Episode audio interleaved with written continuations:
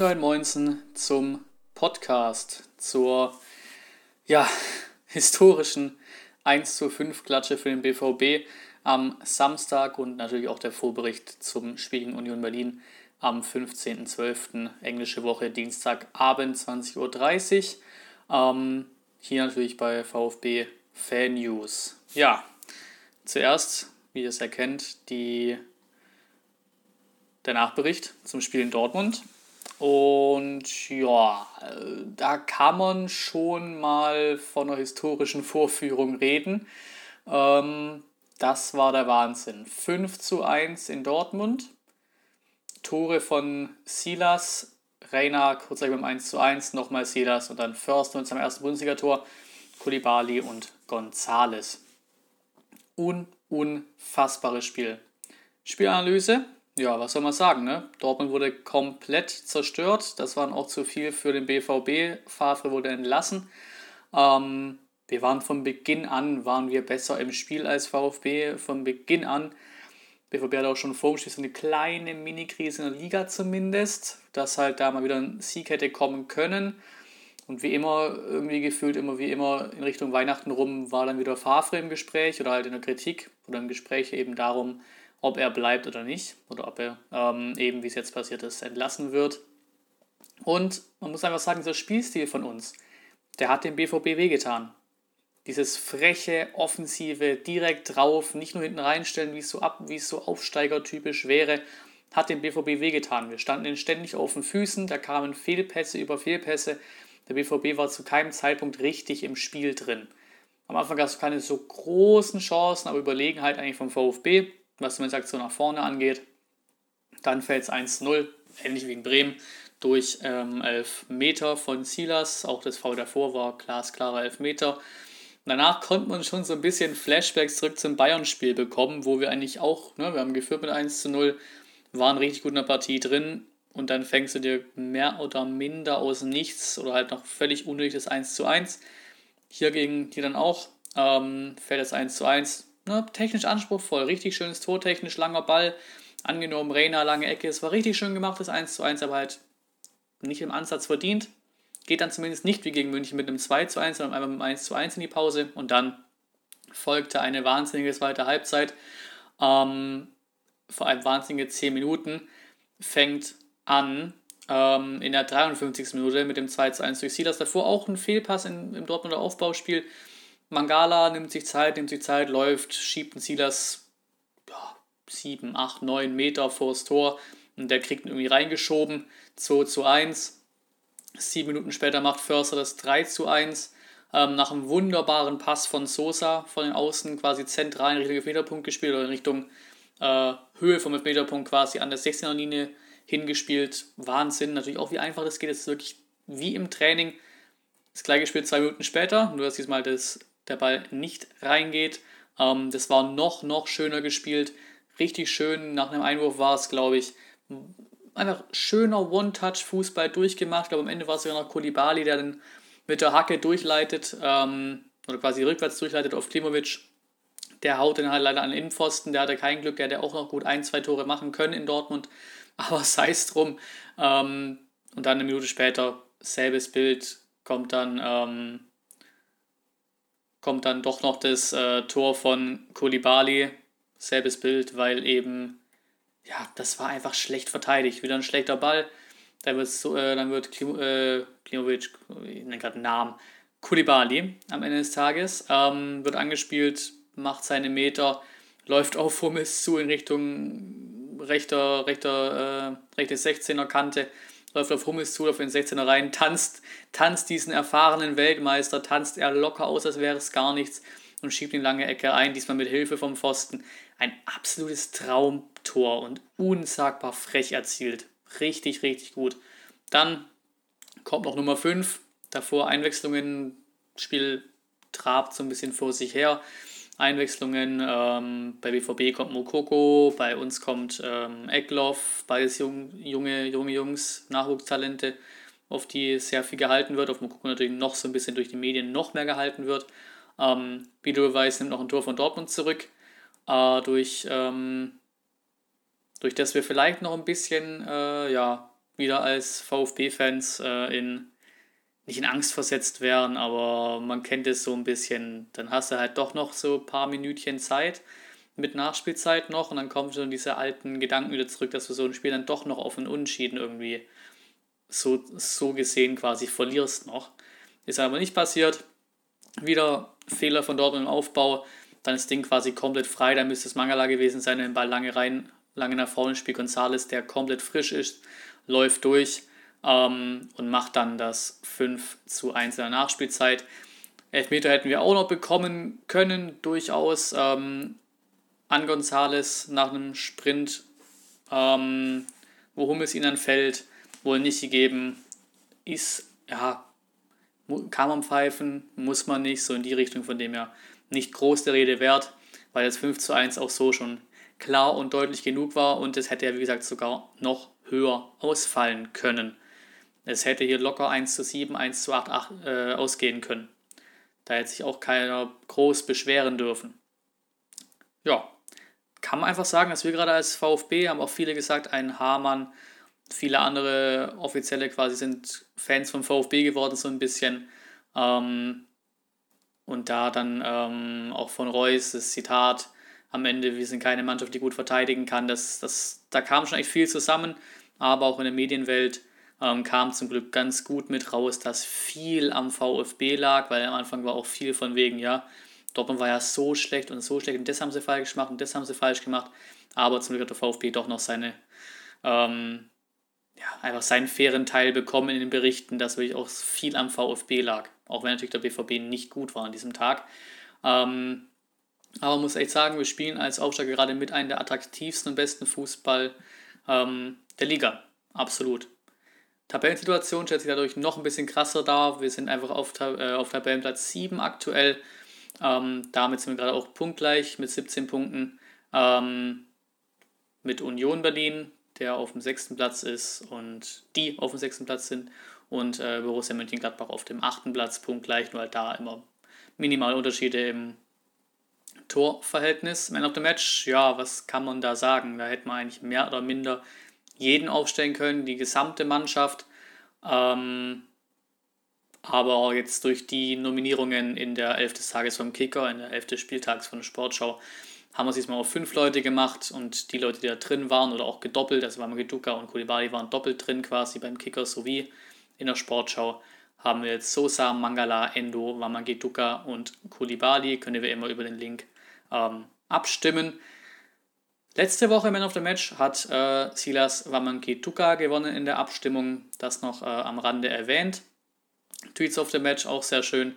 Hitzesberger, der Verantwortliche beim VfB, der relativ flink nach dem, Ab nach dem Abpfiff schon getwittert hat, ich könnte Konfetti kotzen, so happy bin ich über das, was ich gerade sehen durfte. Und auch sonst einfach ein paar schöne, nette Tweets ähm, zum VfB, zum Beispiel, wer bist du und was hast du mit dem Verhalten VfB gemacht? Oder auch, ich glaube, ich hatte gerade zum ersten Mal im Leben 90 Minuten Sex.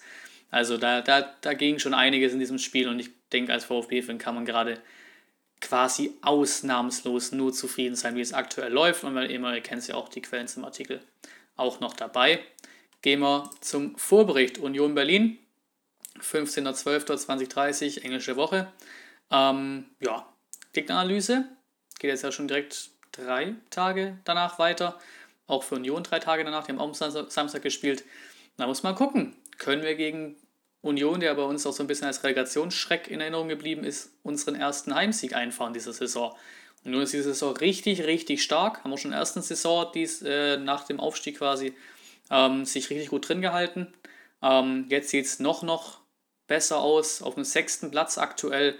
Ähm, uns sogar letzter Spieltag ne, gegen Bayern einen Punkt geholt, was wir auch fast geschafft hätten, aber eben den Punkt am Ende des Tages geholt. Das glaube ich auch verdient.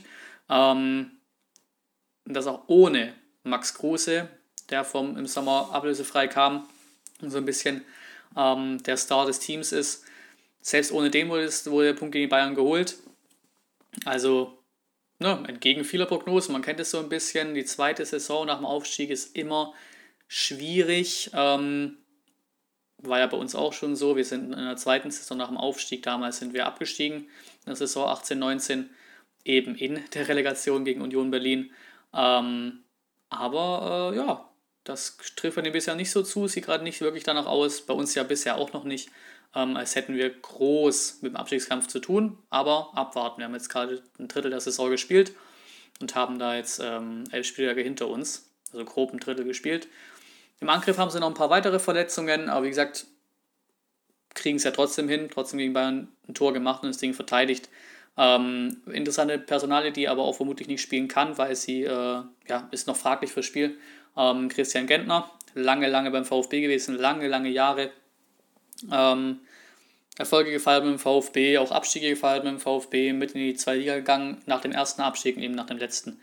Dann keine Vertragsverlängerung, dann eben kontrovers zu Union Berlin gewechselt, die damals aufgestiegen sind ja gegen uns. Das halt so ein bisschen, ich, ich würde mal sagen, für Aufsehen im VfB-Fanlager gesorgt hat und das nicht unbedingt nur, äh, was heißt nur, aber eigentlich im wenigsten Sinne für positives äh, Aufsehen ähm, gesorgt hat. Ja, letzte Direktduelle haben wir nicht so viele dabei. Wir haben vier Duelle bisher. Ähm, zwei davon in der zweiten Liga, 2016, 2017, ähm, wo wir einmal im Heimspiel gewinnen konnten, einmal einen Unschieden auswärts hatten und eben die Relegation, wo wir auch zweimal Unschieden gespielt haben. Also haben wir gegen Union noch nicht verloren bisher. Ähm, aber in der Relegation haben wir quasi dadurch trotzdem verloren, durch eben die Auswärtsregel, über die man auch gut und gerne diskutieren kann, wie toll die ist oder wie toll sie eben nicht ist. Ähm, da wir einfach 2 zu 2 in Stuttgart gespielt haben und 0 zu 0 in Berlin und dadurch halt durch Auswärtstorregel, weil Berlin mehr Auswärtstore geschossen hat als wir, ähm, dann quasi doch verloren haben. Kann man darüber diskutieren, ob sowas notwendig ist oder nicht. Ähm, ja, in der Bundesliga treffen wir aber tatsächlich zum ersten Mal aufeinander. Tabellensituation vorhin schon kurz angesprochen worden. Ähm, wir siebter, Union sechster, also absolutes Top-Duell tabellarisch. Hätte so vermutlich auch kein Mensch gedacht. Ähm, und hat nur ein Tor besser als wir im Torverhältnis. Sonst auch wie, wie gegen Bremen. Genau das gleiche Bild bisher. Vier Siege, fünf Unschieden und zwei Niederlagen und insgesamt 17 Punkte für Union sowie für den VfB. Kommen wir zum Startelf-Tipp. Erstmal aus den letzten Startelf-Tipps. Wir hatten 11 von 11 Spielern richtig. Wir haben voll abgesahnt und genau die richtige Aufstellung ins Rennen geschickt, beziehungsweise die gleiche Aufstellung wie Pellegrino Matarazzo ins Rennen geschickt hat. Ähm, jetzt wird es vermutlich ein Ticken schwieriger, dass das alles richtig ist. Ähm, einfach da wir jetzt so ein bisschen mehr Belastung haben durch die englischen Wochen, haben jetzt ja Samstag gespielt, spielen wir am Dienstag und spielen wir am Sonntag wieder, haben ein bisschen länger Zeit, dann spielen wir am Mittwoch im Pokal nochmal, bevor es dann die mini, mini kurze ähm, Weihnachtspause gibt und das dann wieder äh, am 1., nee, am 2. Januar, glaube ich, weitergeht gegen Leipzig. Ähm, aber deswegen könnte sich so ein bisschen was rotieren, klang auch so ein bisschen aus der Pressekonferenz raus. Was auf jeden Fall auch raus klang, war, dass ähm, Anton und Carasso fraglich sind fürs Spiel. Castro kommt zurück nach abgesessener Gelbsperre. Ich tippe auch mal darauf, dass er wieder in der Startelf stehen wird dann. Anton habe ich einfach mal, weil er schon so genannt wurde, dass er fraglich ist, habe ich dann direkt auch mal ersetzt. Vorne dann die Frage, bringt er Gonzales wegen Tempo oder bringt er ihn erst später, weil er eben doch jetzt auch in Dortmund letzten, ich weiß gerade nicht aus dem Stegreif, aber auf jeden Fall letzten 20, 25 Minuten erst gespielt hat, wenn nicht sogar noch weniger und deswegen vielleicht noch nicht direkt 100% eine Option für die Startelf ist.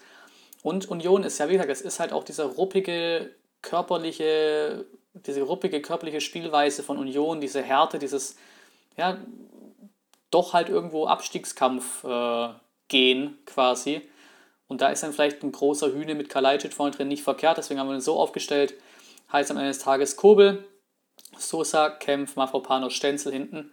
Mittelfeld bleibt gleich, Endo Mangala und dann vorne auch ähm, Kulibali, Mamakituka bleibt gleich, dann im Zentrum dann Castro äh, und dann vorne Kalajdzic und González erstmal von der Bank. Mal gucken, wie unser Trainer das so aufstellt. Prognose, ja. Hm. Es wird ja ziemlich sicher, das sollte auch eigentlich allen klar sein, nicht so werden wie gegen Dortmund, dass wir die so dermaßen überrollen. Das war auch gegen Dortmund schon überraschend, ähm, um es mal gelinde auszudrücken, überraschend. Ähm, es wird ein deutlich, deutlich härteres Spiel. Ähm, wir müssen sowieso aufpassen, was wir jetzt mit unserer Erwartungshaltung machen. Weil klar, es wäre dann auch schön und man könnte diesen positiven Trend natürlich mitnehmen. Ähm, bei uns ist auch keiner abgehoben von den Verantwortlichen, von Spielern, von Fanbase und so weiter. Ist eigentlich keiner groß abgehoben, was schon mal positiv ist. Alle wissen immer noch, worum es hauptsächlich geht.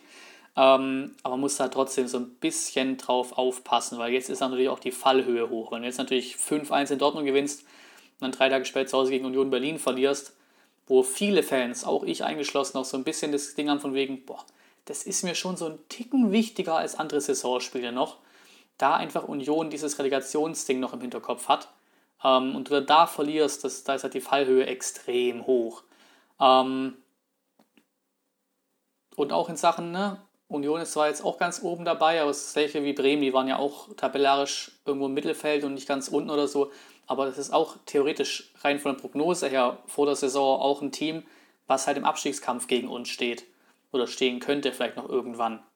Je nach Entwicklung. Also wäre Union dann doch quasi noch mehr Punkte, die man mitnehmen sollte, gerade zu Hause, auch wenn wir diese Saison bisher noch nicht so stark sind, noch kein Heimsieg geholt. Äh, aber wo man tendenziell natürlich mehr Punkte mitholen, mitnehmen könnte, sollte, wie auch immer, als jetzt beispielsweise gegen Dortmund. Das haben wir gegen Dortmund geholt, also wird sich dadurch wieder ausgleichen, wenn wir gegen Union jetzt halt weniger Punkte holen. Aber vom, vom Gefühl her sollte man gegen Union dann irgendwie doch punkten. Also verlieren solltest du auf jeden Fall nicht. Ich tue mir schwer zwischen Unentschieden und Sieg. Union ist ein ekelhafter Gegner. Ne, das ist dieser Aufsteigerstil, dieses mehr, jetzt nicht 100% hinten reinstellen, aber dieses, dieses Kampfding und nach dem Motto, wir sind Union, ihr müsst uns erstmal richtig knacken, bis ihr wirklich durchkommt. So, das wird schwieriger, denke ich, als noch am Samstag ähm, Tore zu erzielen. Ähm, trotzdem, wie gesagt, wäre es mir wegen dieser Vergangenheit um diesen Abstieg, um diese Relegation so wichtig, dass man da wirklich abliefert, den ersten Heimsieg mal mitnimmt. Es wird auf jeden Fall eine absolute kämpferische Leistung brauchen. Es wird wahrscheinlich ein dreckiges Spiel werden, aber dann, wie man so schön im Fußballjargon sagt, wird es ein dreckiger Sieg am Ende des Tages, ein 2 zu 1 und äh, wir nehmen die drei Punkte mit. Erster Heimsieg gegen Union. Wäre mir irgendwie persönlich auch. Meine Union konnte ja damals nichts dafür, dass die uns, also mehr oder minder konnten nichts dafür, dass wir so einen, nicht unbedingt Hass, aber halt einfach so genervt waren von diesem Abstieg und alles. Union war halt einfach nur der Gegner, der uns halt endgültig äh, in die Zweitliga, Zweitliga ähm, runtergeschossen hat, quasi über die Relegation.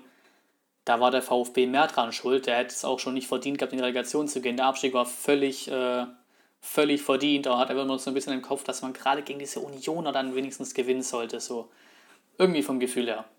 Die meisten Fußballfans werden wahrscheinlich so vom Feeling her auch so ein bisschen verstehen.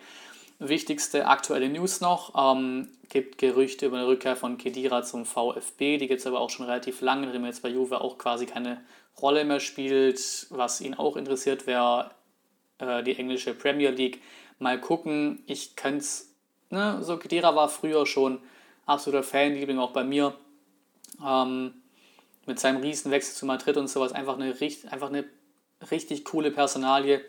Aber hm, ich kann es mir fast nicht vorstellen, dass wir so eine Aktion bringen mit unserer aktuellen Transferpolitik, mit eher jüngeren Leuten. Und auch im Mittelfeld haben wir eigentlich keinen großartigen Bedarf. Dann müsste da im Prinzip, außer Kedira setzt sich auch in den meisten Spielen auf die Bank oder so. Ähm, müsste man da irgendwie einen Endo, Mangala, einen Castro, sonst was loswerden. Kann ich mir fast nicht vorstellen. Dann je nach Ergebnis jetzt zur Umstrukturierung, Umstrukturierung der AG durch Hitzesberger könnt ihr euch gerne angucken und dann auch ganz nett Jubiläum quasi. Klaus Vogt ist am 15.12.2020 seit einem Jahr Präsident des VfB Stuttgart. Genau, auch hierzu Quellen sind da und dann bedanke ich mich bei euch fürs Zuhören und bis zum nächsten Mal.